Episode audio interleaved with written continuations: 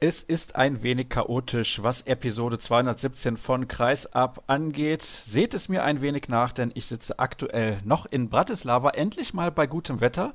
Die Sonne scheint ins Hotelzimmer. Wir haben jetzt heute Freitag, wo wir den ersten Teil der Ausgabe 217 aufnehmen. Und mein erster Gast in der heutigen Sendung ist der Kollege Björn Parzen. Hallo Björn.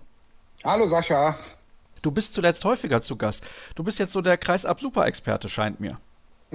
Ja, zumindest gegen Ende der Saison sind einige internationale Turniere und das ja eher mein Steckenpferd ist, als das größte Insiderwissen über die DKB HBL zu besitzen, sondern mich auch im internationalen Bereich ein bisschen umtue, bin ich dann auch froh, wenn ich ab und zu ein bisschen was für deine Sendung beisteuern kann, klar.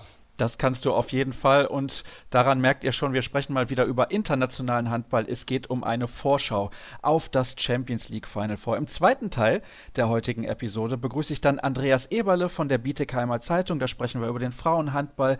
Denn am Wochenende wird, und wenn ihr die Sendung gehört habt oder hört, stattgefunden haben, das Olymp Final Four, sprich das Final Four im DHB-Pokal der Frauen und die Bietigheimerinnen sind ja auch am Wochenende davor zum zweiten Mal in den letzten drei Jahren deutscher Meister geworden. Da werden wir dann drüber sprechen. Und wen ich im Interview der Woche begrüße, das weiß ich zum Zeitpunkt dieser Aufzeichnung noch gar nicht. Ein paar Anfragen habe ich rausgeschickt, aber das ist organisatorisch alles gar nicht so leicht momentan, denn ich bin ein bisschen unflexibel, was meine Zeit angeht.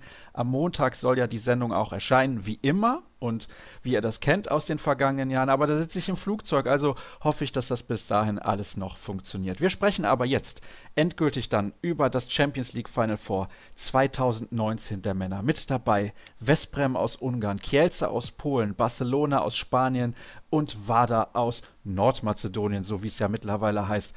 Ist eine ziemlich geile Zusammenstellung, wie ich finde. Ja, also ich denke auch, so offen und so chancenreich für alle Mannschaften war das Final Four in Köln noch nie. Also vielleicht ist Barcelona etwas favorisiert, aber generell denke ich, haben alle vier Mannschaften ungefähr 25 Prozent Chancen, weil der große Favorit ist ja bekanntlich raus mit Paris Saint-Germain. Die wurden ja rausgeworfen im Viertelfinale von Kielce und damit denke ich, haben alle Mannschaften eine richtig gute Chance, den Sieg jetzt in Köln beim zehnten Champions League Final Four in der Längstes Arena auch zu holen.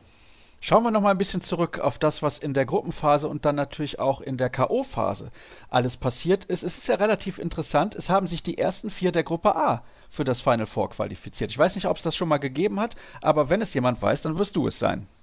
Ja, es ist wirklich so. Ich weiß es. Es ist so, dass es wirklich das allererste Mal ist, dass sich vier Mannschaften aus einer Gruppe qualifiziert haben. Also, wenn man jetzt so bedenkt, dass in dieser Gruppe auch noch der aktuelle Titelverteidiger, der seinen Titel ja nicht mehr verteidigen wird, drin war mit Montpellier, dann war das die absolute Übergruppe, obwohl er eigentlich der Favorit mit PSG dann der anderen Gruppe war. Nein, also vier Mannschaften aus einer Gruppe, das gab es noch nie. Und Westbrem, Kielce und Wada haben es jetzt auch alle drei artig gesagt. Naja, Barcelona hat diese Gruppe gewonnen. Es sind nur vier Mannschaften aus dieser Gruppe dabei, also ist Barcelona auch der Favorit. Wobei es war natürlich so, Barcelona hat eine überragende Gruppenphase gespielt und bei den anderen, gerade Kielce, die hatten natürlich ein paar bis sehr viele verletzungsbedingte Probleme. Sie haben vier Gruppenspiele mit einem Tor verloren. Es kann sein oder es wird so sein, dass wieder zwei wichtige Spieler mit Dani Duschebaev und Jurecki bei Kielce fehlen werden und dann hat Talan Duschebaev kein einziges Saisonspiel mit seinem besten Kader spielen können. Bei Westbrem gab es einen Trainerwechsel, bei Vardar Skopje, die hatte man eigentlich vor der Saison inklusive mir abgeschrieben gehabt, weil Samsonenko ihr mit zehn Jahren ausgestiegen war oder Teil ausgestiegen war und viele Stars die Mannschaft verlassen hatte. Also ich weiß nicht, wer auf diese Konstellation gewettet hatte, dass diese vier Mannschaften jetzt in Köln dabei sind. Jedenfalls wird sich, wenn er das getan hat, eine erklägliche Summe gesetzt hat, jetzt mal ein schönes Häuschen kaufen. Ja, ich meine, da wird wahrscheinlich noch ein bisschen was übrig bleiben, wenn man darauf gewettet hat. Das wird wahrscheinlich niemand getan haben. Man muss ja auch noch dazu erwähnen, die Rhein-Neckar-Löwen sind in dieser Gruppe Fünfter geworden, punktgleich mit Kielce. Also das war da auch ganz eng. Und da sieht man mal, was für eine Qualität in dieser Gruppe unterwegs gewesen ist. Du hast es eben gesagt, Montpellier als Titelverteidiger nur siebter geworden in dieser Gruppe, sogar hinter Meschkow Brest noch gelandet, knapp auch nur vor Christianstad aus Schweden. Also das war schon allererste Sahne, was diese Gruppe A geboten hat. Und in den Viertelfinals, du hast es eben ja dann auch gesagt, gab es vor allem die große Überraschung von Kielce gegen Paris Saint-Germain. Wie hat es deiner Meinung nach Talant Duschebaev hinbekommen, seine Mannschaft so heiß zu machen, insbesondere vor dem Hinspiel? Denn das war ja im Prinzip der Schlüssel, dass sie sich da so einen hohen Vorsprung erarbeitet haben. Also ich hatte mit Thailand kurz danach auch nach dem Rückspiel dann noch gesprochen. Er sagt, wenn wir eine Chance hatten, oder das hat er der Mannschaft auch so gesagt, wenn wir eine Chance haben, dann müssen wir das Hinspiel mit mindestens fünf Toren gewinnen. Aber er hat natürlich auch gesagt, dass Paris vorher eine unglaubliche Saison hingelegt hat in der Champions League. 13 Siege aus 14 Spielen, einmal mit einem Tor in Szeged verloren dann eben das Achtelfinale übersprungen, was ja vielleicht dann auch sie ein bisschen aus dem Fluss gebracht hat. Aber jedenfalls, das Spiel läuft gut für Kielce. Sie liegen nach der Pause fünf, sechs Tore vor. Dann holt Paris auf, lässt sich aber in den letzten zehn Minuten komplett gehen, inklusive einer völlig dummen Zeitstrafe von Mikkel Hansen in den letzten zwei Minuten, wo Kielce dann noch drei Tore macht. Und am Ende steht ein Plus zehn da. Das Rückspiel in Paris läuft dann so, dass Paris komplett überlegen war, Kielce überhaupt nicht an seine Form aus dem Hinspiel anknüpfen konnte. Sechs, sieben Minuten vor dem Ende führt Paris mit elf und ist plötzlich in Köln dabei, was niemand mehr geahnt hatte, gibt dann aber diesen elf Tore Vorsprung aus der Hand. Zwei Weißrussen erzielen die beiden letzten Tore von Kielce und dann steht plus neun nur noch für Paris. Damit ist Kielce weiter und selbst ein plus zehn hätte aufgrund der Auswärtstorregel gereicht. Und wenn man bedenkt, was Kielce in diesem einen Spiel, in diesem Hinspiel geschafft hat und dass es eben in Köln auch immer nur ein Spiel gegen jede Mannschaft ist, dann darf man gespannt sein, ob sie so ein Wunder nochmal wiederholen können, wie sie es 2016 geschafft haben, als sie in diesem ominösen Finale gegen Westbrem einen acht Tore Rückstand in den letzten Minuten aufgeholt haben und dann nach sieben Meter Werfen auch gewonnen haben. Und jetzt treffen sie im Halbfinale in diesem Jahr ja ausgerechnet wieder auf den Gegner des Finals von 2016, nämlich Telekom Westbrem.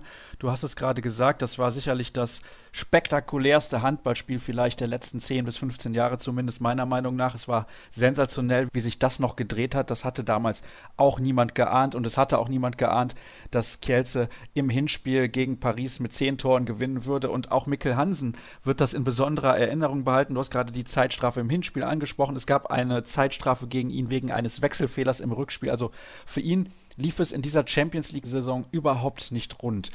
Kommen wir mal auf die Chancen insgesamt von Kielce zu sprechen oder ich frage es mal anders. Sind sie trotzdem ein wenig der Außenseiter und die anderen drei Mannschaften stehen ein klein wenig darüber? Du hast zu Beginn gesagt, 25% Chancen für alle, aber ich glaube, auch aufgrund der Spieler, die nicht mit dabei sind, sind sie ein klein wenig zurückzustellen im Vergleich zu den anderen.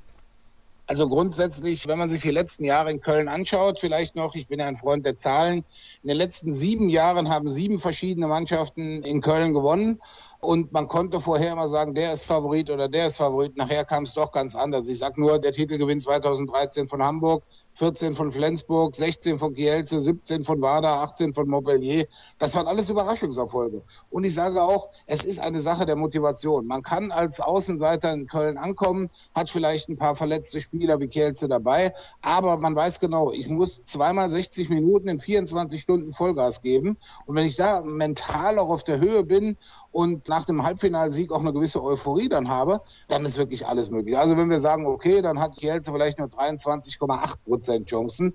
Aber man muss ja auch sehen, da sitzt Talan Duschebaev auf der Bank. Und es gibt ja so viele interessante Dinge rund um Talan Duschebaev bei diesem Final Four. Also erstens, er kann mit Valero Rivera aufholen, was viele ja gar nicht wissen. Valero Rivera hat Barcelona fünfmal in Folge zur Champions League geführt von 96 bis 2000. Und wenn Kielce gewinnt, ist Talan Duschebaev als Trainer fünffacher Champions League-Sieger. Dreimal Ciudad Real und einmal Kielce hat er schon. Dann kann er eben in Köln seinen zweiten Titel holen nach dem Titel mit Kielce. Dann ist es erstmal eine Konstellation, dass sein Vater mit seinem Sohn zusammen im Champions League-Finale steht, also mit Alex Duschebaev. Alex wiederum ist momentan, wenn man die nimmt, die noch im Wettbewerb sind, der Torschützenkönig der Champions League.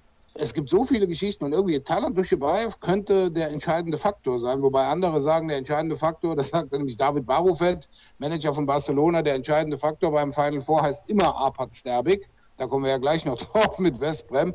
Aber ich denke, Thailand wird die Mannschaft heiß machen und sie haben wieder nichts zu verlieren, genau wie 2016. Und das wäre natürlich eine riesen, riesen Nummer, wenn Kielce das nochmal machen würde. Würde Andy Wolf zum aktuellen Champions League-Sieger wechseln. Ja, dann ist da natürlich allerdings wenig Luft nach oben und wir wissen ja auch, in den letzten Jahren hat niemand den Titel verteidigt. Das ist ja dann auch immer so eine Sache. Also dann käme er da hin und hätte ja rein theoretisch, was die Statistiken angeht, gar keine Chance, nächstes Jahr den Titel zu holen. Aber das ist noch ein bisschen weit weg. Darüber wollen wir jetzt nicht sprechen. Kommen wir zur nächsten Mannschaft, zu Vada Skopje. Vada ist eine Mannschaft, die ihre letzte Chance hat, sagen wir es mal so. Der große Star der Mannschaft hat den Verein ja eigentlich im Vorjahr schon verlassen mit Luka Zindric, meiner Meinung nach. Sie haben immer noch eine sehr ausgeglichene und gut besetzte Mannschaft mit vielen erfahrenen Spielern, aber sie hatten sowieso auch im letzten Sommer einen großen Aderlass. Da sind noch andere Akteure aus Skopje weggegangen und ich habe aber so den Eindruck, dass die Mannschaft sich nochmal so richtig zusammengeschworen hat. Ist das so auch dein Gefühl, dass die wissen, das ist nun wirklich das allerletzte Mal, bevor das Geld endgültig ausgeht? Also man sollte sich, wenn man die Zeit und die Lust hat auf YouTube oder ERF TV, sich nochmal die Szenen nach dem Viertelfinal-Hinspiel gegen Pick Saget anschauen. Da stehen diese wuchtigen Kerle von Vardar Skopje mit Tränen in den Augen auf dem Feld. Die Fans singen minutenlang ihre Lieder, Gänsehautatmosphäre. Und zu dem Zeitpunkt war es ja wirklich eigentlich klar, dass diese Mannschaft keine Zukunft hat, weil ja Mäzen, Sergei Samsonenko eben gesagt hatte, okay, nach dieser Saison ist nun wirklich Schluss. Und es haben ja auch schon einige Spieler jetzt aus der aktuellen Mannschaft wieder schon ihre Wechsel bekannt gegeben, wie zum Beispiel der 2,15 Meter Mann Deines Christopans, der zu PSG geht. Im letzten Jahr, wenn du sagst, Luka Zindrich ist weggegangen als Kopf der Mannschaft, ich denke, der allerwichtigste, der weggegangen ist, war Trainer Raul González. Der hat diese Mannschaft aufgebaut, geführt, zum Champions League Titel gebracht. Zindrich ist weggegangen, Sterbig ist weggegangen, andere sind weggegangen und eigentlich hat man Wader da vor der Saison, naja, vielleicht sie kommen ins Achtelfinale, aber das war's dann auch. Aber die Mannschaft hat sich wirklich reingekämpft. Das muss man sagen. Da kommt ein serbischer Torwart, den vorher noch niemand kannte, Dejan Milosavljev, der höchstwahrscheinlich jetzt irgendwann einmal zu den Füchsen Berlin wechselt, hält wie verrückt. Ich sag mal, die erfahrenen Spieler wie ein Schischkarev oder ein Dibirov reißen das Ruder rum. Sergei Gorbok fällt vor dem Saisonstart schon mit einem Kreuzbandriss aus, ist jetzt zu den K.O.-Spielen wieder zurückgekommen. Und sie haben eben Christopans. Christopans war der beste Werfer von ihnen. Und sie haben in der Mitte, quasi der Nachfolger von Zindric war ja Luka Karacic, der jetzt just nach Kielce wechseln wird nach dieser Saison. Und was er diese Saison geleistet hat, also er hat genau die Rolle von Zindrich übernommen und er war für mich einer der überragenden Spieler in dieser Champions League-Saison, Karacic. Und dann plötzlich im Achtelfinale hatten sie überhaupt keine Probleme, zweimal gegen Zagreb zu gewinnen.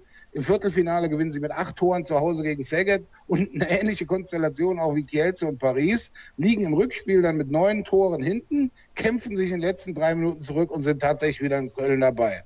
Was sich seitdem getan hat, ist, Samsonenko wurde, naja, halb zog es ihn, halb wankte er dann wieder zurück, hat zugesagt, dass er zumindest mit einem Anteil von, ich habe jetzt irgendwas zwischen 30 und 40 Prozent gehört, Hauptgesellschafter des Clubs bleiben wird. Das heißt, ein bisschen Geld gibt er noch. Und der ehemalige Präsident des Clubs, Mihailo Michalowski, heute Präsident der Seha-Liga, hat nochmal seine Kontakte spielen lassen, auch nochmal zwei Millionen akquiriert. Also es wird weitergehen bei WADA.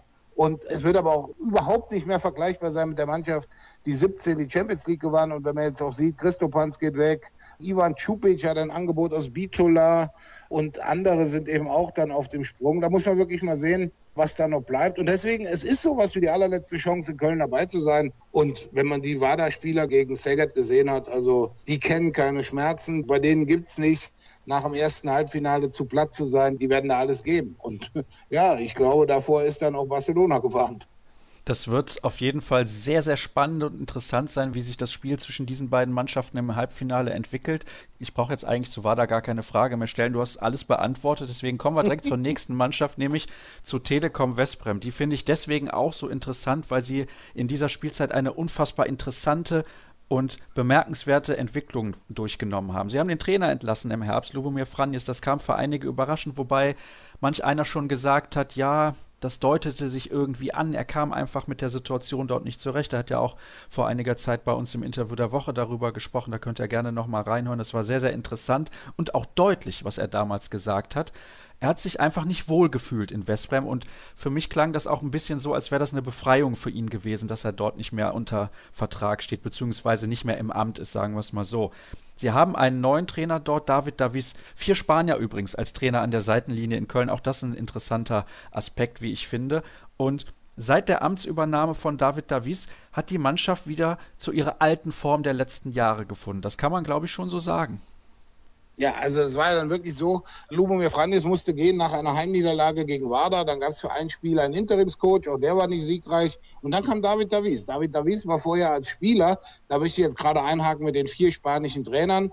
Wir haben natürlich Xavi Pascal von Barcelona, jetzt seit zehn Jahren im Amt dort. Und dann haben wir drei Trainer, die gemeinsam mit Ciudad Real zwei, teilweise sogar dreimal die Champions League gewonnen haben. Talan Duschebaya war da schon der Trainer in Ciudad Real. Und David Davies von Westbrem und Roberto Garcia Parondo von WADA waren seine Spieler. Und das macht Haaland unglaublich stolz, dass er gesagt hat, dann haben sie ja bei mir auch ein bisschen was gelernt, was sie jetzt als Trainer gebrauchen können. Und das ist eben diese unglaubliche Geschichte von Ciudad Real, vom Club, von dem man eigentlich nie mehr was gehört hat nach dem Aus von Atletico Madrid.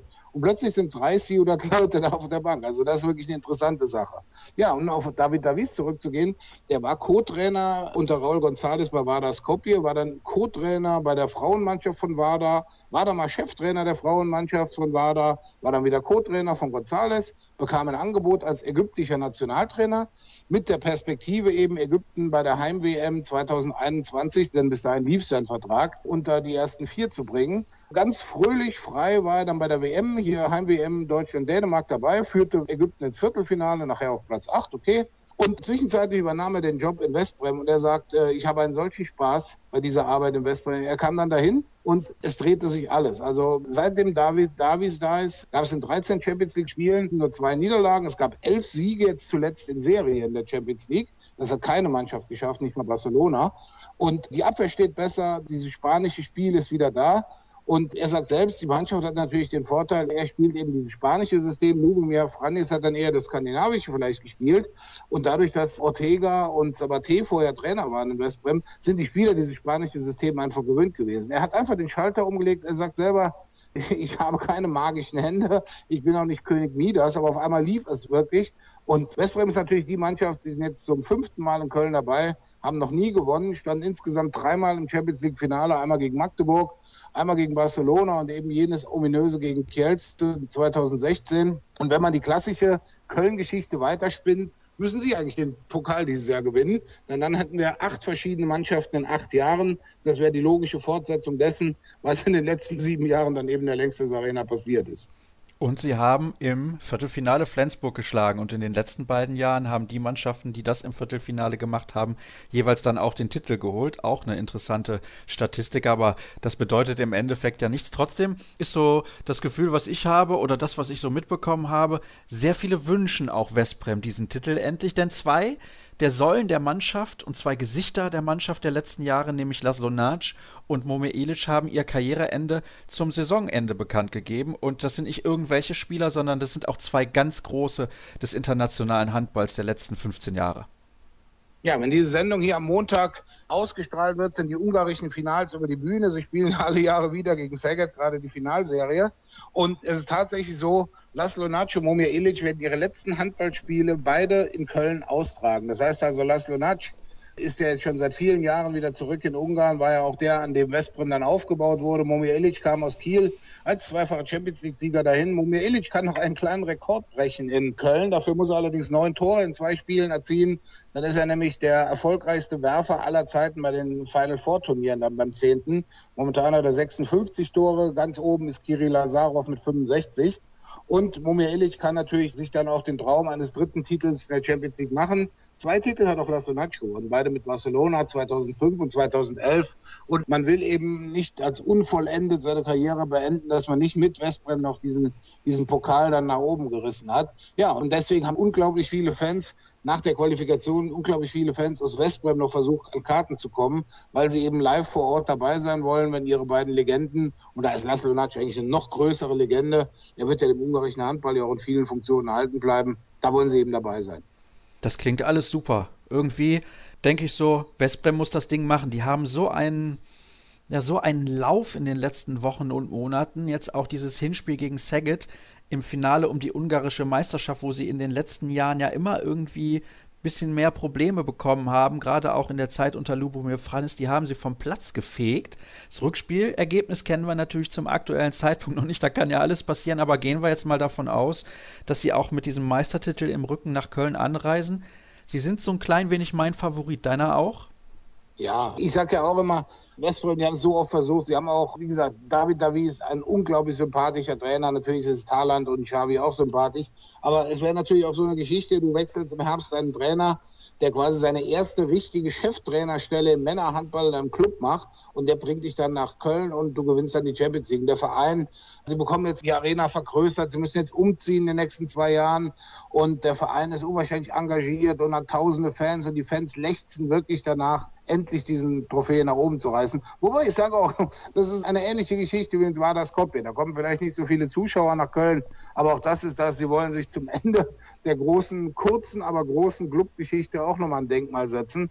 Ja, und über Barcelona haben wir jetzt noch gar nicht geredet. Nee, da kommen wir jetzt gleich noch zu. Ich habe aber noch eine Nachfrage, weil du gerade gesagt hast, dass Westbrem in den nächsten zwei Jahren umziehen muss. Wo werden sie denn dann spielen? Ja, es gibt irgendwie eine Ersatzhalle in der Nähe. Ich hätte ja mal, sie haben ein Farmteam, Balaton Füret, was ja auch schon ERF-Pokal gespielt hat. Ich glaube, sie spielen da oder sie spielen in Gihör. Ich weiß es nicht ganz genau. Aber jedenfalls, die Westbrem Arena wird ausgebaut auf, ich glaube, 9000 oder 10.000 Plätze. Natürlich schon mit Hintergrund. Die übernächste Europameisterschaft ist ja in Ungarn und in der Slowakei. Und wenn man jetzt eine Sache mit Ungarn, habe ich noch vergessen, sollte Westbrem es wirklich gewinnen, dann hätten wir auch das erste Mal in der Champions League-Geschichte, dass der Sieger von Männlein und Weiblein aus dem gleichen Land käme. Der Gieur hat ja bereits den Frauentitel gewonnen. Nimmt man noch Schiofok dabei, die den Frauen ERF-Pokal gewonnen haben, wären in dem Falle drei von vier der wichtigsten Europapokaltitel in diesem Jahr nach Ungarn gegangen. Auch ein sehr, sehr interessanter Aspekt. Danke also nochmal, was diese Information angeht. Und ja, jetzt müssen wir, glaube ich, nicht darüber diskutieren, dass der ungarische Handball den Welthandball bzw. den in Europa dominiert. Das sind ja immer auch mehr oder weniger All-Star-Teams, insbesondere bei den Frauen von Györ spielt ja die halbe norwegische Nationalmannschaft der Frauen. Also von daher ist das sicherlich mit einer ganz besonderen Perspektive zu betrachten. Dann kommen wir jetzt dann endlich zum FC Barcelona. du hast schon gesagt, die Mannschaft, die die Gruppenphase in der Gruppe A dominiert hat, die gezeigt hat, dass sie wieder zurück ist, weil sie in den letzten ein, zwei Jahren nicht so sonderlich überzeugt hat, fand ich zumindest. Und in dieser Saison läuft alles wie am Schnürchen. Man hat im Viertelfinale souverän und ohne Probleme die Franzosen aus Nantes bezwingen können. Ja, jetzt redet irgendwie gar keiner über Barcelona vor diesem Final Four. Also, du merkst auch schon, jetzt hier in unserer Vorschau haben wir am Ende oder sprechen wir am Ende über den FC Barcelona langweilen wir uns, was den FC Barcelona angeht, irgendwie ein bisschen und die anderen Vereine sind spannender oder täusche ich mich irgendwie? Also ich glaube es nicht. Also man muss ja sehen, wie die Mannschaft sich gewandelt hat. Ich gebe dir absolut recht. Die beiden letzten Jahre blieb Barcelona wirklich unter, unter dem Niveau. Letztes Jahr muss man ja sehen, scheiden sie im Achtelfinale an Montpellier den späteren Sieger aus und waren dann eigentlich völlig konsterniert, weil man muss ja sagen, die Mannschaft wird dafür trainiert, für ein Jahr lang um die Champions League gewinnen oder zumindest nach Köln zu fahren, weil in der spanischen Liga haben sie eben keine große Konkurrenz. So, wenn man jetzt aber die Mannschaft sieht, wie sie sich entwickelt hat. Ich mach's mal an zwei an zwei Neuzugängen aus der Bundesliga fest. Kevin Möller im Tor herausragend an der Seite von Gonzalo Pares de Vargas gespielt und dann dessen Landsmann Kaspar Mortensen bis zu seiner schweren Verletzung bei der WM war er der beste Torschütze von Barcelona in allen Wettbewerben, sei es spanische Liga oder Champions League. Eine überragende Rolle des Linksaußen, der aus Hannover gekommen ist letzte Saison. So, für den wurde dann, naja, als Notnagel ein Serbe mit Nemanja Ilic aus Frankreich verpflichtet. Gut, der wird der Anspieler auf Außen sein, der spielt jetzt nicht so eine Rolle. Barcelona. Aber die Mannschaft, wenn man sich das Spiel von Barcelona anschaut, das Wichtigste ist, denke ich, Aaron Palmerson ist mittlerweile absolut angekommen. Der war ja in der vergangenen Saison nach einem ziemlichen Wechsel, Zinnober da gewechselt von Westbrem nach Barcelona, kam dann erst rein, war dann ein bisschen verletzt, kam nicht so ganz zurecht. Aber jetzt spielt Aaron Palmerson eine überragende Runde. Und dann hat man natürlich gerade diese französischen Spieler, die sind aus der Nationalmannschaft jetzt schon nicht mehr wegzudenken. Das sind noch eigentlich ganz junge, so 22, 23-Jährige mit Dicker Mem, mit Timothy Gessan und natürlich mit ihrem super Neuzugang. Und da muss man wirklich sagen, was der in dieser Saison geleistet hat, ist unglaublich. Ludovic Fabregas. Ich glaube, der ist 21 oder 22. Der ist übrigens der Einzige, der dieses Jahr auch seinen Champions League-Titel verteidigen kann, denn er war letztes Jahr auch einer der wichtigsten Spieler von Montpellier in Köln. Und Ludovic Fabregas spielt am Kreis eine unglaubliche Rolle. Da fragt auch in der Abwehr niemand groß mehr nach Viran Moros, der nach Paris gewechselt war. Also allein dieser Fabregas und auch die Kooperation von Palmason und Fabregas, das ist unglaublich, wie die spielen. Und sie sind eben, ich sag mal, sie spielen jetzt in der Gruppenphase haben sie äußerst, naja, auch spektakulär gespielt. Ich glaube, wir haben vier Spiele, mehr als 40 Tore erzielt, einen unglaublichen Angriffswirbel und dann auch mal ein bisschen die Abwehr vernachlässigt. Dann hast du so einen Außen wie Alex Gomez, der ist auch 23, 24 Jahre. Also man muss sich das anschauen. Diese Mannschaft hat im Endeffekt das Potenzial, noch über Jahre zusammenzuspielen. Sieht man vielleicht mal von ein bisschen älteren Herren wie Victor Tomas oder Entre Rios ab. Aber das ist eine Mannschaft, die repräsentiert absolut top modernen Handball. Viele Tore, spektakulär. Und wie gesagt, mit dem Aaron Palmerson, der, jetzt kommt schon wieder eine Zahl von mir, tatsächlich jetzt, das glaubt einem auch keiner, mit 29 Jahren zum Rekordspieler des Final Four in Köln wird. Der ist zum achten Mal dabei. Fünfmal Kiel, zweimal Westbrem, jetzt Barcelona. Da kommt kein Kirill Lazarov mit, kein Apat Sterbik, kein Dominik Klein. Dieses Jahr wird Aaron Palmerson tatsächlich zum Rekordspieler. Und er hat auch in der Regel bei den Final Fours immer sehr, sehr gut gespielt, das muss man auch sagen. Er hatte teilweise wirklich Pech mit seinen Mannschaften, beispielsweise dann auch in diesem legendären Finale gegen Kielce 2016. Aber er ist ein Spieler, der dieses Final Four in den letzten Jahren definitiv auch richtig geprägt hat. Und ich finde, das ist ein spektakulärer Spieler. Und eigentlich habe ich die ganze Zeit so gedacht, wenn er endgültig, und du hast es gerade gesagt, in Barcelona angekommen ist, dann wird auch diese Mannschaft wieder auf einem anderen Niveau spielen. Und eigentlich ist es auch so. Ja, also wie gesagt, er ist dann zum Dreh- und Angelpunkt geworden. Ich glaube, ihm gefällt das auch, in Barcelona zu leben und zu spielen. Und er könnte wieder der entscheidende Mann werden. Er ist ja auch, meines Wissens wurde er zweimal zum MVP gewählt und zweimal just, als er das Finale verloren hatte. Also 2014 mit Kiel auf jeden Fall, da war er der MVP. Und ich glaube auch 2016 wurde er dann zum MVP gewählt, wo er das Finale mit Westbrem verloren hat. Also vielleicht wird er mal MVP und gewinnt das Finale. Wäre mal was ganz anderes oder er wird mal nicht MVP und gewinnt. Aber wir werden natürlich abwarten müssen, was dann am kommenden Wochenende passiert in Köln beim Champions League Final Four 2019. Hast du noch eine abschließende Anekdote, eine Statistik oder Zahl oder einen Fakt, den du uns mit auf den Weg geben möchtest? Muss ich selber einmal überlegen. Also ich sag's mal so, man muss vielleicht eine Sache, da haben wir jetzt so gar nicht drüber geredet bei unserer Saisonrevue. Letztes Jahr haben die Zeit hat jeder gesagt, die absolute Dominanz des französischen Clubhandballs wird über Jahre hinweg den Rest Europas erdrücken. Wir hatten drei Franzosen dabei, erster, zweiter und dritter, Montpellier, Nantes und PSG. Ein Jahr später ist gar keiner mehr von denen da. Also da muss man auch mal sehen, das sind ja auch Wellenbewegungen dann. Ja, und wie gesagt, die Zahl oder den Fakt, den ich habe, ich wünsche mir, naja, vielleicht wünschen wir zu viel gesagt. Es wäre schön, wenn Westbrem das gewinnt. Vielleicht ein Finale Westbrem gegen Barcelona, hätten wir auch eine Neuauflage des 2015er Finales. Aber ich kann auch mit allen anderen Champions League-Siegern gut leben. Da ist jetzt kein super Team dabei, das der absolute Favorit ist und auch kein absoluter Underdog, wie es zum Beispiel bei Tchaikovsky Medvedi im allerersten Jahr war. Also ich habe mich mal festgelegt auf 4 mal 25 Prozent. Vielleicht sind es auch irgendwo zwischen 20 und 30. Aber ich denke, wir können uns alle freuen auf dieses Finalturnier. Und ein bisschen deutsche Beteiligung haben wir ja auch noch. Vielleicht das als letzter Punkt. Markus Helbig und Lars Geipel sind zum zweiten Mal nach 2017 von der EHF nominiert worden als Finalschiedsrichter. Sie werden also die große Ehre haben, das Endspiel in Köln am Sonntag zu leiten. Für Sie bestimmt eine große Ehre und besondere Motivation, nachdem Sie ja von der IAF nicht für die Heim-WM nominiert worden waren. Und vielleicht haben wir auch noch einen deutschen Spieler, wobei Christian Dissinger war sehr optimistisch, dass er mit Vardar Skopje es vielleicht nach Köln schafft, nachdem er sich ja beim Seeha-Liga-Finale die Schulter ausgekugelt hatte. Mal sehen, wenn er dabei ist, drücken wir ihm natürlich auch die Daumen. Und ich freue mich jedenfalls auf vier richtig spannende Spiele in Köln. Christian Dissinger wird zumindest einer der Spieler von Vardar Skopje sein, der beim Medientermin am Freitag zur Verfügung stehen wird. Deswegen gehe ich mal schwer davon aus, dass wir ihn auch auf der Platte zu sehen bekommen. Und wenn man ihn so ein wenig verfolgt bei Social Media, macht es zumindest den Eindruck, als ginge es ihm bereits deutlich besser und die Chancen stehen wohl relativ gut, dass er auch aktiv ins Spielgeschehen wird eingreifen können. Trotzdem, Björn, trotz deiner schwammigen Prognosen brauche ich jetzt den finalen Tipp. Wer macht's?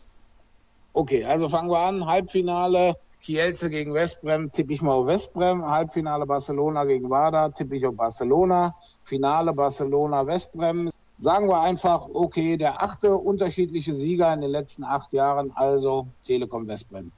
Ich glaube, da hat ein wenig das Handballherz gesprochen. Vom Kollegen Björn Parzen, danke für deine Einschätzung. Es war eine lange Vorschau auf ein sehr wahrscheinlich wie immer spektakuläres Wochenende und Björn hat gerade gesagt, Finale Barcelona gegen Westbrem. Deswegen könnte er jetzt schon davon ausgehen, dass das Endspiel Wada gegen Kielce heißen wird. Erste kurze Pause in der heutigen Ausgabe. Gleich sind wir zurück.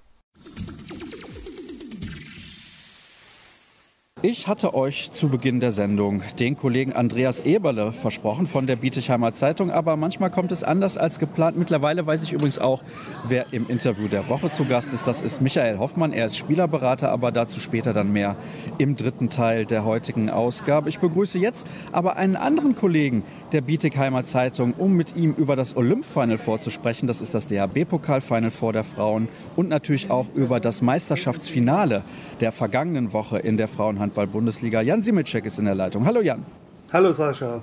Schön, dass du mir zur Verfügung stehst. Er hat auch übrigens, das sei euch gesagt, keine Kosten und Mühen gescheut, um sich nochmal Skype auf dem Computer zu installieren. Und ihr hört es im Hintergrund wahrscheinlich. Hier herrscht rege Betriebsamkeit. Ich halte mich gerade auf am Flughafen in Wien. Ich bin nämlich auf der Rückreise von der Eishockey-Weltmeisterschaft aus Bratislava. Deswegen alles ein bisschen chaotisch in der heutigen Sendung, aber das soll uns nicht hindern, trotzdem on air zu gehen. Und wir sprechen, ich habe es gerade gesagt, zunächst mal über das, was ganz aktuell passiert ist. Nämlich Nämlich gestern ist der Thüringer HC DHB-Pokalsieger geworden zum dritten Mal insgesamt. Hat das Finale ganz, ganz knapp gewonnen mit 24 zu 23 gegen Bietigheim, den deutschen Meister. Und es hat sich erst quasi mit der letzten Sekunde entschieden, Jan. Ja, genau. Also elf Minuten vor Schluss führte Bietigheim noch 23-19, hat dann elf Minuten kein Tor mehr getroffen zwei sieben Meter vergeben in der Zeit und in der Schlusssekunde hat Emily Bölk der SGBBM den Todesstoß versetzt.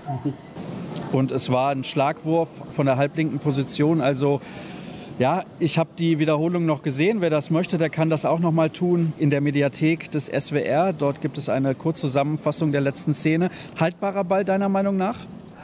Unglücklich äh, ging halt Dina Eckerle durch die Beine, also sehr unglücklich.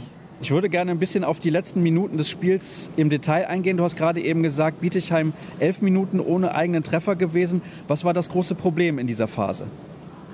Ich glaube, das zieht sich schon so ein bisschen durch die ganze Saison. Es gibt immer wieder so Phasen im Bietigheimer Spiel, wo die Mannschaft irgendwie fahrig, ungenau wird.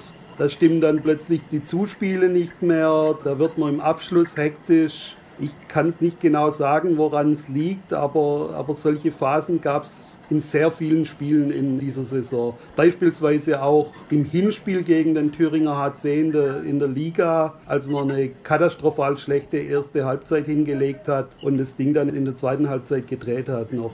Nun ist es ja so, wenn man sich aber ansieht, welche Spielerinnen da im Kader stehen bei der SGB BM Bietigheim, da haben wir Kim Neitzinavicius, eine erfahrene Nationalspielerin, die Spielführerin der deutschen Handballnationalmannschaft. Wir haben Carolina Kutwatsch-Glotz, dann haben wir eine Laura van der Heiden, eine Anna Lörper, eine Maura Fisser. Es sind nicht irgendwelche Spielerinnen, die sind international extrem erfahren. Warum funktioniert das denn, denn trotzdem nicht? Was hat Martin Albertsen vielleicht auch nach dem Spiel dazu gesagt, der Trainer der Mannschaft? Also ich glaube, er ist da manchmal auch so ein bisschen ratlos, weil er eben auch weiß, dass die Mannschaft diese internationale Erfahrung hat und das eigentlich nicht passieren dürfte. Ich kann mal das Beispiel Angela Malestein anbringen. Wenn es bei ihr läuft, dann ist sie Weltklasse und wenn es bei ihr nicht läuft, ist sie Kreisklasse. Und im Finale war sie eigentlich Kreisklasse. Einen Treffer hat sie erzielt, die Rechtsaußen aus den Niederlanden. Und ja, ich kann es selber bestätigen. Ich habe sie spielen sehen in Dortmund vor einigen Monaten beim Auswärtsspiel. Das hat zwar Bietigheim relativ deutlich gewonnen, aber irgendwann hat sie der Trainer dann auf die Bank gesetzt, weil es nicht mehr zu ertragen war. So muss man es deutlich sagen. Was mir auch sehr aufgefallen ist, ist die 7-Meter-Quote beider Mannschaften. Bietigheim hat drei 7 Meter nicht verwandeln können, der THC ebenso. Das zeigt auch, dass beide Mannschaften schon arg nervös gewesen sein müssen. Zumindest ist das mein Eindruck aus der Ferne. Ich habe das Spiel leider nicht wirklich sehen können. Ja, also das ja, war mit Sicherheit ein Problem. Anna Lauper hat ja schon im Halbfinale einen 7 Meter verworfen. Dann kam im Halbfinale Kim Navicius und war sehr, sehr sicher. Im Gegensatz zu vielen Spielern täuscht sie nicht an, sondern wirft direkt und wie gesagt war sehr, sehr sicher. Im Finale hat sie dann auch 4, 7 Meter getroffen gehabt und der fünfte eben nicht. Und Viele waren dann der Meinung, sie hätte eigentlich dann nochmal beim nächsten sieben Meter an die Linie gemusst und da kam Maura Fisser und sie hat auch verworfen. Und bei ihr weiß ich aus der Vergangenheit, sie war schon, bevor Anna Lörper nach Bietigheim gekommen ist, war sie mal die Nummer 1 7 Meter Schützin und da hatte sie sehr oft Probleme, dass sie 7 Meter verworfen hat. Also sie ist nicht die sicherste 7 Meter Schützin. Das ist ja so eine ewige Diskussion. Soll jemand, der schon, sage ich mal, vier von fünf vorher verwandelt hat und dann einen verworfen, nochmal antreten oder nicht? Was ist da deine generelle Meinung eigentlich? schwer. Also bei so einer sicheren Schützin wie Kim würde ich schon sagen, sie sollte dann nochmal antreten. Eigentlich auch Anna Lörper. Sie hat im Halbfinale, es war glaube ich ein Aufsetzer an die Latte, wenn ich mich richtig erinnere. Also eigentlich mehr Pech. Und solche sicheren Schützen könnten meiner Meinung nach schon nochmal antreten.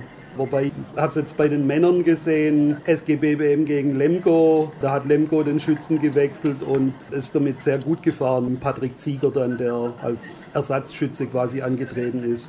Das könnte natürlich auch ein interessantes Thema in dieser Sendung sein. Die Männer der SGB BM Bietigheim jetzt punktgleich mit dem VfL Gummersbach. Also es wird auf jeden Fall das Endspiel am letzten Spieltag geben. Vielleicht noch mit einem Vorteil für den VfL sollten die Gummersbacher jetzt am Mittwoch in der Bundesliga die Mannschaft von Frisch auf Göppingen bezwingen. Aber dazu dann natürlich in der nächsten Ausgabe mehr. Und wollen wir bleiben beim Olymp Final. Ich würde gerne mit dir natürlich auch über den Thüringer HC sprechen. Es liegt nicht nur an einer Mannschaft, wie ein Spiel ausgeht. Was hat denn der Thüringer HC deiner Meinung nach besonders gut gemacht und warum haben sie sich dann am Ende durchgesetzt? War es dann nur so eine kleine Geschichte wie der letzte Wurf oder die verworfenen sieben Meter in der Schlussphase bei Bietigheim? Ich nehme an, auch andere Gründe haben da noch eine Rolle gespielt. Also ganz wichtig war, glaube ich, dass in der Schlussphase Jana Krause in ihrem letzten Spiel über sich hinausgewachsen ist. Also hat unglaublich stark gehalten in der Schlussphase. Und da ist eben das Spiel gekippt in der Schlussphase. Also das war sicherlich ein, ein ganz großer Faktor. Und ansonsten schwer zu sagen. Also ich glaube, ansonsten sind es zwei relativ gleichwertige Teams, Bietigheim und Thüringer HC, von dem, was sie im Feld auf die Platte bringen. Das zeigt natürlich auch das Ergebnis in der Bundesliga. Am Ende waren es, glaube ich, 23 Tore, die den Unterschied ausgemacht haben. Beide Mannschaften punktgleich nach der Saison. Und da wollen wir natürlich auch noch kurz drauf blicken. Spiegelt jetzt dieses Spiel gestern und auch das Ergebnis in der Bundesliga eigentlich wieder, dass diese Mannschaften sich komplett auf Augenhöhe befinden? Ich würde sagen, ja. Man hat es in den beiden Ligaspielen gesehen, die jeweils mit einem Tor für die Heimmannschaft ausgegangen sind. Das war höchst knapp und hätte genauso gut umgekehrt ausgehen können. Also für mich ganz klar. Ich denke auch in beiden Fällen war so ein bisschen das Heimpublikum noch mit ausschlaggebend. Ich war in Thüringen oben in Bad Langensalza. Das war sehr laut, was da von den Publikumsrängen kam und es durchgehend die kompletten 60 Minuten und ich glaube schon, dass, dass das in dem Fall so ein bisschen noch den Ausschlag gegeben hat. Ich glaube schon, dass beide Teams sehr auf Augenhöhe agieren. Welches Fazit zieht man denn jetzt eigentlich dann in Bietigheim? Man wollte erstmalig das Double gewinnen, aber ich nehme mal an, dass man mit dem Meistertitel schon sehr, sehr gut leben kann. Ja, das auf jeden Fall. Was ich weiß, man will jetzt auf jeden Fall schauen, dass man die Mannschaft so umbaut oder so verstärkt, dass man international besser mithalten kann. International hat es oft einfach nur an der Tiefe im Kader gefehlt. Also, dass einfach, wenn beispielsweise eine Malestein nicht so einen guten Tag hatte, dass man eigentlich keinen wirklichen Ersatz hatte. Was natürlich auch an der Verletzung von Daniel Agustin liegt, der ja mit dem Kreuzbandriss im Januar, glaube ich, war es, oder bei der EM eben ausgefallen ist. Genau, die war bei den Frauen im Dezember, aber dann ist sie dann ab Januar im Prinzip ausgefallen, als die Saison bei den Frauen weitergegangen ist. Ich würde gerne mit dir auch noch kurz eingehen darauf, dass Martin Albertsen die Mannschaft ja nach der kommenden Saison verlassen wird. Er geht dann komplett in die Schweiz, ist jetzt schon der Trainer der Schweizer Frauennationalmannschaft. Wie bewertest du seinen Abgang und vor allem ist schon irgendwie bekannt, wer seine Nachfolge antreten könnte? Also Punkt Nachfolge, nee, da ist bis jetzt noch gar nichts durchgesickert. Ich denke, da wird man auch versuchen, so lange wie möglich Ruhe zu wahren, um Martin eben noch mal ein Jahr lang die Ruhe für seine Arbeit zu geben, was seinen Abgang betrifft. Ja, ich glaube, das ist eine Chance, die man einfach annehmen muss. Er kann einerseits Spielerinnen entwickeln, kann andererseits international mit der A-Nationalmannschaft arbeiten. Ich denke, es ist weit weniger stressig als ein Vereinstrainerjob. Und ich denke, die Schweiz wird nicht gerade schlecht bezahlen. Das ist sicherlich auch noch ein Punkt, der zum Wechsel veranlässt. Also ich kann ihn verstehen, dass er geht, dass er diesen Job übernimmt. Man sollte vielleicht auch dazu erwähnen, es ist relativ unwahrscheinlich, dass er mit der Mannschaft aus Bietigheim vielleicht auch in der Champions League für Furore sorgt. Und dann hat er höchstwahrscheinlich mit den Meisterschaften, mit den beiden, die er bislang gewonnen hat, vielleicht kommt ja auch noch eine dazu, vielleicht kommt noch ein DHB-Pokalsieg dazu in der kommenden Saison, auch das Maximum in Bietigheim erreicht. Ich würde gerne mit dir noch auf eine letzte Geschichte eingehen. 3569 Zuschauer waren zu Gast in der Porsche Arena in Stuttgart. Wie bewertest du das denn? Ist das vielleicht ein klein wenig enttäuschend? Das ist ganz schwer zu sagen. Also die Stimmung war sehr gut in der Halle, auch am Halbfinaltag, wo ja nochmal 800 weniger da waren. Ja, ich habe mir auch schon gedacht, bei der Zuschauerzahl hätte man auch nach Ludwigsburg in die MHP Arena gehen können, wo die SGBBM Frauen ja oft ihre Heimspiele austragen und die Halle ist dann schön eng und also wenn im Basketball dreieinhalbtausend da sind, dann ist das richtig laut ja, ich weiß nicht. Das Problem ist, glaube ich, dass Frauenhandball in Deutschland eben nicht so das Standing hat. Oder ja, überhaupt Frauensport allgemein, aber Frauenhandball in dem Fall im Besonderen. Und ich weiß nicht, ob man da enttäuscht sein kann. Dreieinhalbtausend für ein Frauenhandballspiel ist meiner Ansicht nach auch nicht schlecht. Also klar, ich hätte mir vielleicht knapp über 4000 vorgestellt oder so, dass die Halle voll wird. War nicht unbedingt zu erwarten, aber also so ein bisschen enttäuschend vielleicht. Eventuell habe ich die Möglichkeit, da ja in näherer Zukunft oder zu Beginn der kommenden Saison vielleicht, je nachdem, wie es thematisch auch reinpasst, nochmal zu sprechen mit Christoph Wendt, dem Geschäftsführer der Frauenhandball-Bundesliga. Der wird da sicherlich auch bestimmt mehr Auskunft geben, wie es dann in Zukunft weitergehen könnte mit dem Final Four der Frauen im DHB-Pokal. Jan, ich danke dir recht herzlich, dass du so kurzfristig eingesprungen bist, dass das alles wunderbar geklappt hat. Und wir machen jetzt die nächste Pause in der heutigen Ausgabe. Gleich geht es dann weiter. Abschließend mit dem Interview der Woche.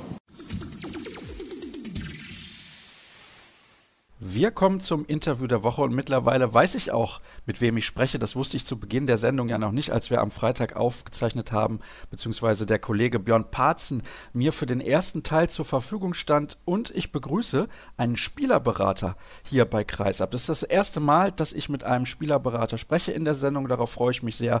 Michael Hoffmann ist in der Leitung. Hallo Michael. Ja, hallo, freue mich auch. Ich würde gerne zunächst von dir wissen, wie wird man eigentlich überhaupt Spielerberater? Das ist ja jetzt nicht so ein Beruf, den man irgendwie in der Ausbildung erlernen kann. Ja, das ist richtig. Natürlich bin ich lizenziert durch den Deutschen Handballbund beim DAB. Allerdings ist die Frage berechtigt, wie wird man das überhaupt? Und die Frage habe ich mir im Allgemeinen auch die letzten Jahre gestellt. Was ist überhaupt ein Berater im Sport, ob das im Handball oder im Fußball ist? Und das hat mich eigentlich dazu getrieben, überhaupt Berater zu werden, um wirklich Sportler zu beraten und nicht nur zu vermitteln. Was ist denn für dich am Beraterdasein interessant? Ich mag die Zusammenarbeit mit den jungen Sportlern, aber auch mit den Sportlern, die schon im fortgeschrittenen Alter sind, um sie auf die Karriere nach ihrer sportlichen Laufbahn vorzubereiten. Und das hat ja auch was mit meinem Hintergrund zu tun, da ich ja eben nicht die sportliche Karriere eingeschlagen habe wie meine Klienten. Du kommst nämlich aus der Wirtschaft, also du bist den umgekehrten Weg gegangen. Warum hast du dich da generell für entschieden, das zu probieren? Du hast das ja eben schon so ein bisschen angedeutet. Also die Arbeit mit den Sportlern ist für dich interessant und spannend, um sie auf die Karriere nach der Karriere vorzubereiten, aber da muss sich ja was ganz Spezielles noch gereizt haben.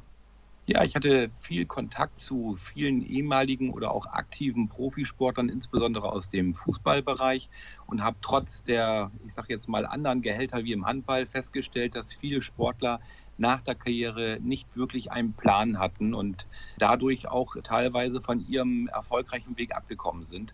Und das hat mich veranlasst zu sagen, diese Menschen brauchen eigentlich auch eine echte Beratung, eine Karriereberatung nach ihrer sportlichen Laufbahn und habe dann in den Gesprächen schnell festgestellt, dass ihre wirklichen, ich sage jetzt mal Berater in der sportlichen Laufbahn gar nicht in der Lage sind, auch vom beruflichen Umfeld oder auch von ihrer Erfahrung her das zu leisten.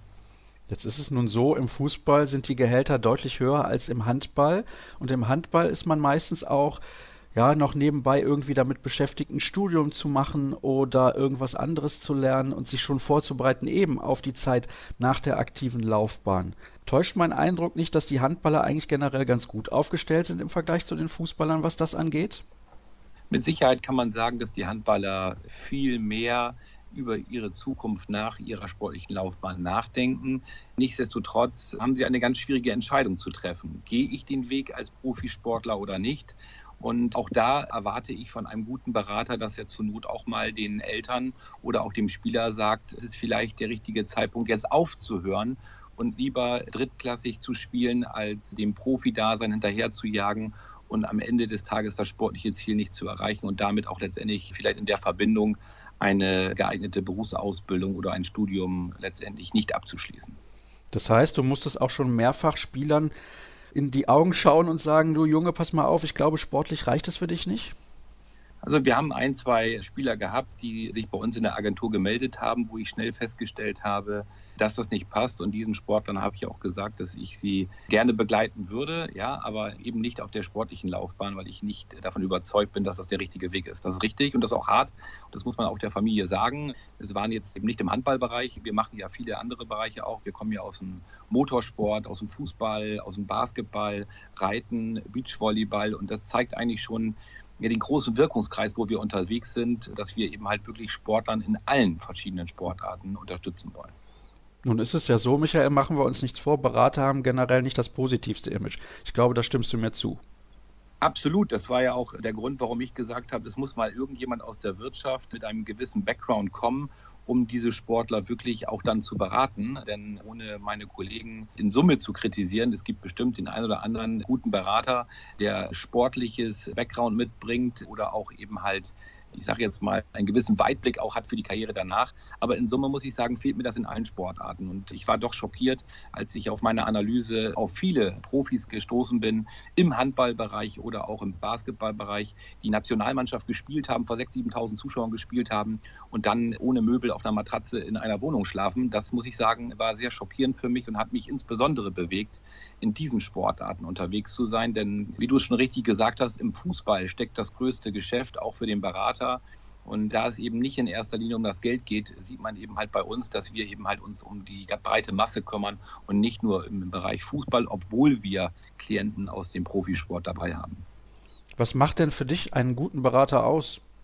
Der gute Berater sollte erstmal unabhängig beraten, also im Sinne des Spielers. Und das kann er natürlich nur dann, wenn er auch eine gewisse finanzielle Unabhängigkeit hat. Das ist meiner Meinung nach das größte Problem, was ich heutzutage sehe, wenn Bank- oder Versicherungsberater in einer gewissen Abhängigkeit stehen zu ihrem Job und natürlich auch dann vielleicht durch Provision mit der Gründung meiner Agentur sind viele auf mich zugekommen haben gesagt, Mensch, wenn wir zusammenarbeiten, dann könnten wir auch eine Provision bekommen.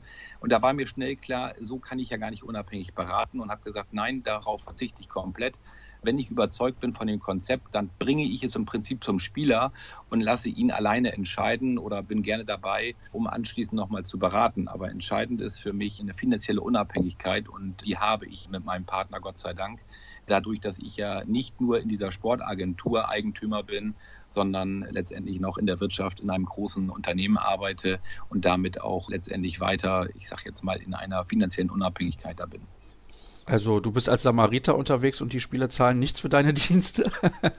ja, das ist richtig. Also kein Sportler bei uns bezahlt jemals einen Euro oder hat jemals einen Euro bezahlt. Grundsätzlich ist es ja auch so, dass, ich sage jetzt mal, die Fees für Spielertransfers oder für die Spielerberatung grundsätzlich vom Verein kommen.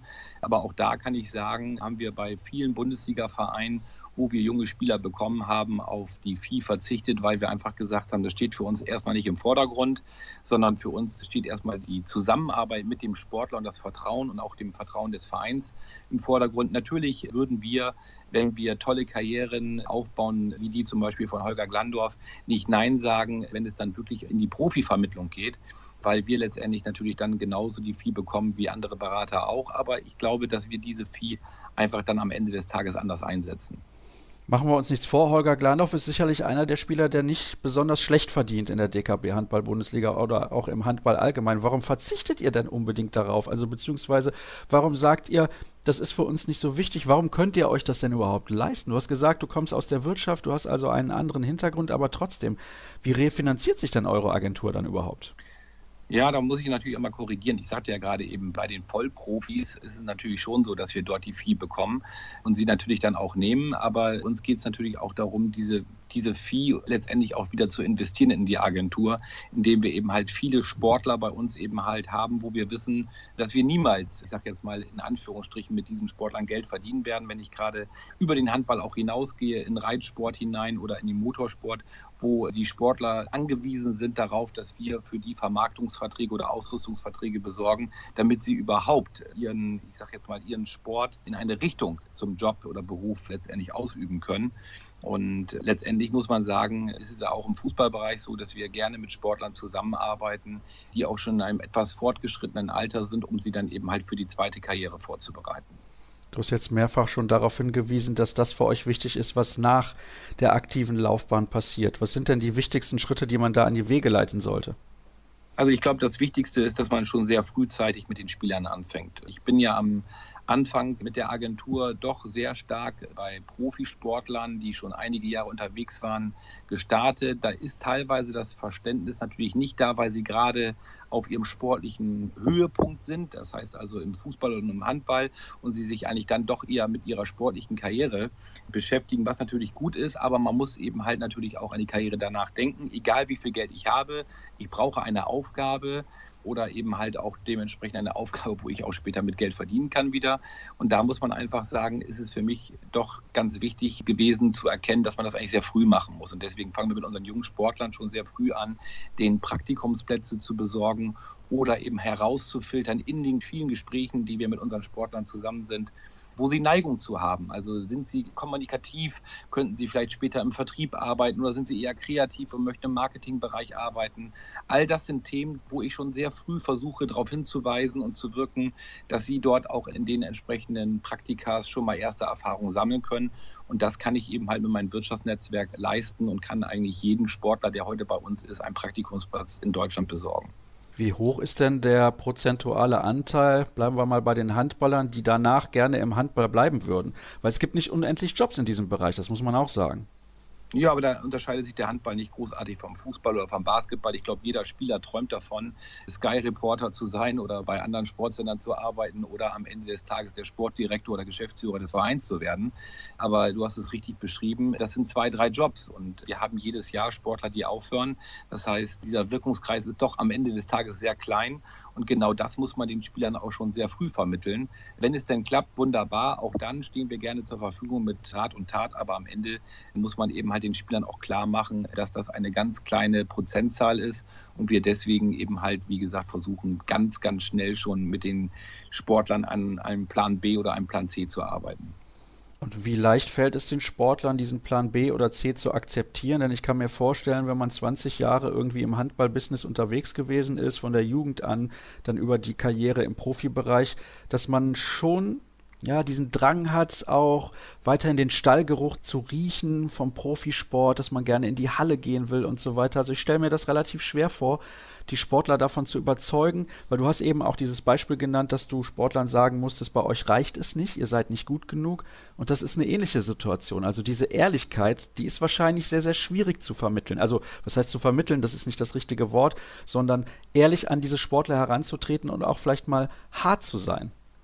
Ja, absolut. Aber wie gesagt, ich denke, es ist entscheidend, dass man mit den Sportlern, wie gesagt, früh und offen über diese Themen spricht und letztendlich auch mit der Agentur bei uns die Möglichkeit hat, auch den einen oder anderen Sportler, das ist auch unser Ziel, in unserer eigenen Agentur zu integrieren.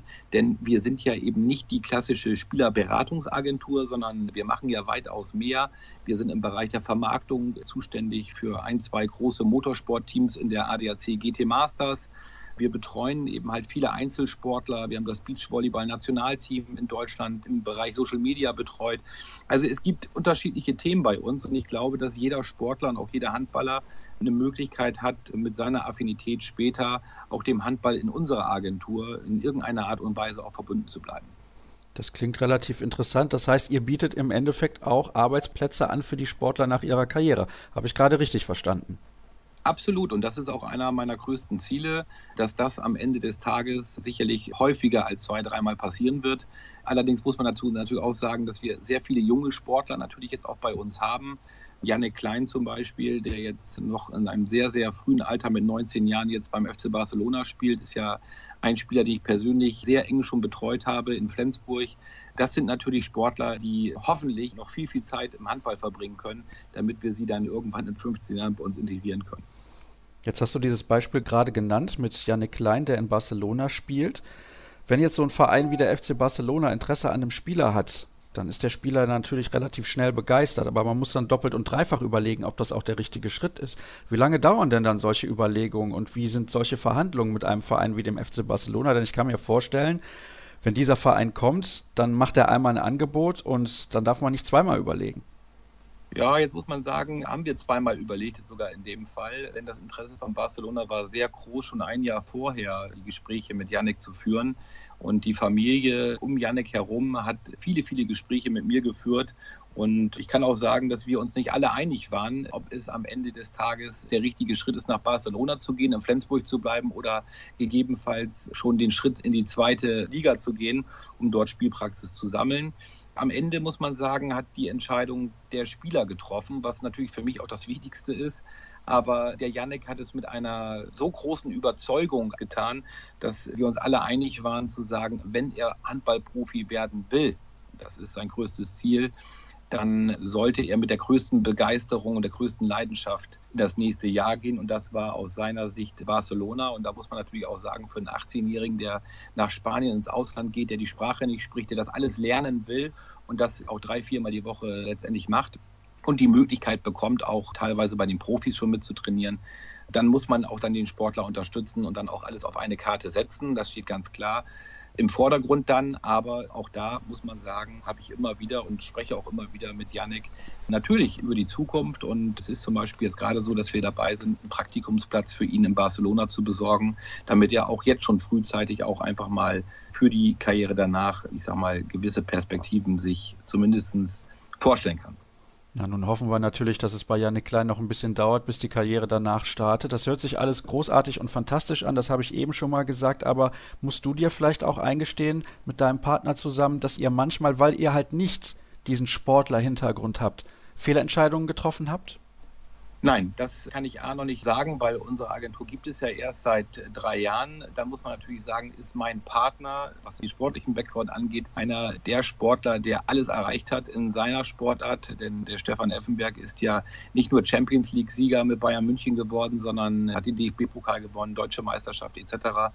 Ich glaube, dass der Stefan wie kein anderer im sportlichen Bereich alle Höhen und Tiefen erlebt hat und da auch ein sehr, sehr guter sportlicher Berater an der Stelle ist und ich mich natürlich auch insbesondere Jahre mit vielen Nationalspielern und ehemaligen Nationalspielern austausche zu jedem Transfer und auch zu jeder sportlichen Beratung im Handball. Und auch das ist, glaube ich, ein gutes Beispiel, dass auch Holger Glandorf mit dem Janek Klein natürlich gesprochen hat und er sich, mache ich auch kein Hehl draus, gewünscht hätte, dass der Janek in Flensburg bleibt. Aber am Ende des Tages, wie gesagt, muss man so eine Entscheidung treffen für den Spieler und letztendlich auch gemeinsam dann natürlich bei solchen jungen Spielern das auch mit den Eltern gemeinsam entscheiden. Aber ich will nur sagen, dass ich immer versuche, sportliche Experten auch mit einzubinden.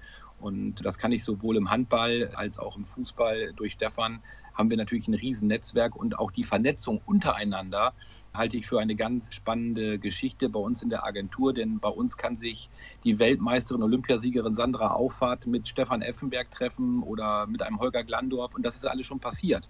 Und das bringt Synergien, das bringt neue Ideen und das bringt vor allem, wie gesagt, gerade auch eine Beratung, ich sage mal, die vielleicht über einem normalen Agenturgedanke herausgeht, hinaus, denn das sind ja alle Sportler, die, ich sage mal, in ihrem Bereich alles erlebt haben. Sind Fußballer beratungsresistenter als Handballer? Das würde ich grundsätzlich so nicht sagen, aber wenn natürlich ein Spieler einen sechsstelligen Monatsgehalt hat, dann ist er vielleicht etwas schwieriger zu überzeugen, an die Karriere danach zu denken mit 18, als wenn es ein Handballer ist, der vielleicht 450 Euro verdient. Ich frage deswegen, weil ich mich just gestern Abend mit jemandem darüber unterhalten habe, dass im Fußball viel zu viel Geld unterwegs ist. Kannst du diese Aussage teilen, beziehungsweise hast du vielleicht eine ähnliche Meinung? Ja, aber das ist ja auch wieder ein Kreis, der natürlich im Vordergrund steht. Wenn Sie Spieler sehen in der dritten Liga oder auch in der vierten Liga, die auch alle das Ziel haben, Bundesliga-Profi zu werden, da muss man natürlich sagen, ist das eine ganz gefährliche Klientel, denn die sind dann, ich sage mal, in einer ähnlichen Art und Weise unterwegs wie ein Handballprofi. Das heißt, die müssen sich Gedanken machen um die Karriere danach und da ist es fatal, wenn diese Spieler das nicht tun und darauf setzen, dass sie zu dem elitären Kreis der ersten Bundesliga gehören. Und das ist ja in der Tat ein elitärer Kreis. Also da sind nicht unendlich Plätze, die zur Verfügung stehen. Und das ist vielleicht auch immer wieder das Problem. Das haben wir eben schon angesprochen, einem Sportler klar zu machen, dass es vielleicht nicht reicht, seine Ziele irgendwann jemals zu erreichen. Was ist die größte Schwierigkeit insgesamt bei deiner Aufgabe als Spielerberater? Erstmal zu sagen, dass ich nicht ein typischer Spielerberater bin, auch gegen das Image nämlich zu kämpfen, denn das schließt natürlich viele Türen und ich habe einfach festgestellt, nach jedem Gespräch, ob das mit dem Deutschen Handballbund war oder auch mit jedem Profisportler, dass alle sehr begeistert sind von der Idee, dass sich jemand ich sage jetzt mal, ein bisschen missionarisch in diesem Bereich bewegt. Ich glaube, das ist die größte Hürde und auch jeden Tag die Arbeit, die es schwierig macht, das Vertrauen der Sportler zu gewinnen. Aber wie gesagt, ja, am Ende des Tages mache ich da auch kein Hehl draus. Wenn es ein Top-Profi ist, dann nehmen wir das Geld genauso, logischerweise, wie andere Agenturen auch. Da möchte ich mich jetzt auch nicht zu weit abheben, aber ich glaube, gerade der Ansatz eben halt, den wir während der Karriere und auch nach der Karriere verfolgen, der ist einzigartig. Und dass wir natürlich auch insbesondere bei den jungen Spielern da auf die Vieh verzichten. Und das meine ich jetzt gerade insbesondere am Anfang. Das zeigt sicherlich auch eine gewisse Gelassenheit und eine finanzielle Gelassenheit, die der Stefan Effenberg und ich an der Stelle haben. Und dann zum Abschluss würde ich gerne noch von dir wissen, was würdest du dir wünschen für die Sportler, die eventuell bei euch nicht unter Vertrag stehen, beziehungsweise mal unter Vertrag gestanden haben. Das weiß ich nicht, ob einige schon gesagt haben, wir wollen gar nicht mehr mit euch zusammenarbeiten, aber die halt beratungsresistent waren und gesagt haben, nee, ich möchte das nicht machen und vielleicht, ich formuliere es jetzt mal so, auf die Schnauze gefallen sind. Jetzt muss ich sagen, sind wir ja wie gesagt seit drei Jahren am Markt. Ich habe ehrlich gesagt nur zwei Spieler dabei gehabt, die aus dem Elternhaus heraus sehr getrieben waren und ich würde sagen, vielleicht ein bisschen in die falsche Richtung getrieben worden sind.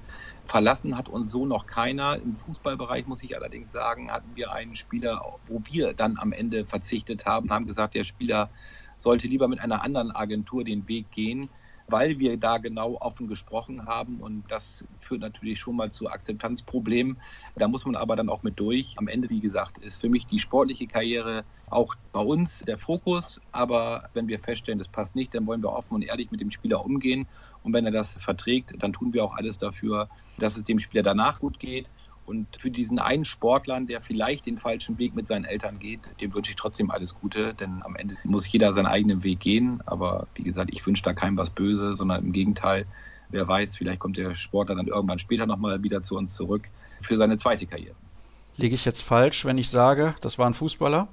Ja, das war ein Fußballer, da haben Sie leider recht. Ja, so ist das halt. Da kann man nichts machen. Aber da sind wir vom Du wieder auf Sie gekommen. Das kann eigentlich nicht sein, Michael. Ja, das stimmt. Das passiert mir dann doch oft und da merkt man doch meinen wirtschaftlichen Background. Da gibt es doch öfters ein Sie als ein Du und im Sport sind wir eigentlich alle beim Du. So ist es und bei Kreisab ist das sowieso so. Wir sind ja hier in einem kleinen Kreis und ich möchte mich herzlich bei dir bedanken. Das waren interessante Einblicke in das Leben eines Spielerberaters beziehungsweise seine Aufgaben. Eine ganz andere Herangehensweise, als das normalerweise bei Spielerberatern der Fall ist. Sicherlich nicht alles Gold, was glänzt, das müssen wir an dieser Stelle auch dazu sagen, aber wie gesagt, eine sehr interessante Herangehensweise. Dann soll es das gewesen sein mit dieser Ausgabe von Kreisab. Ihr habt es zu Beginn der Sendung mitbekommen, es war diesmal ein klein wenig chaotisch chaotisch. Ich hoffe, es war dennoch interessant und spannend. Alle weiteren Infos gibt's wie immer unter facebook.com slash kreisab, bei Twitter at kreisab.de sowie bei Instagram unter dem Hashtag und Accountnamen kreisab. Nächste Woche dann gibt's natürlich den großen Rückblick auf das Final Four in der Champions League und mal sehen, welche Gäste mir da zur Verfügung stehen. Danke für eure Aufmerksamkeit in dieser Woche und bis in ein paar Tagen dann. Tschüss.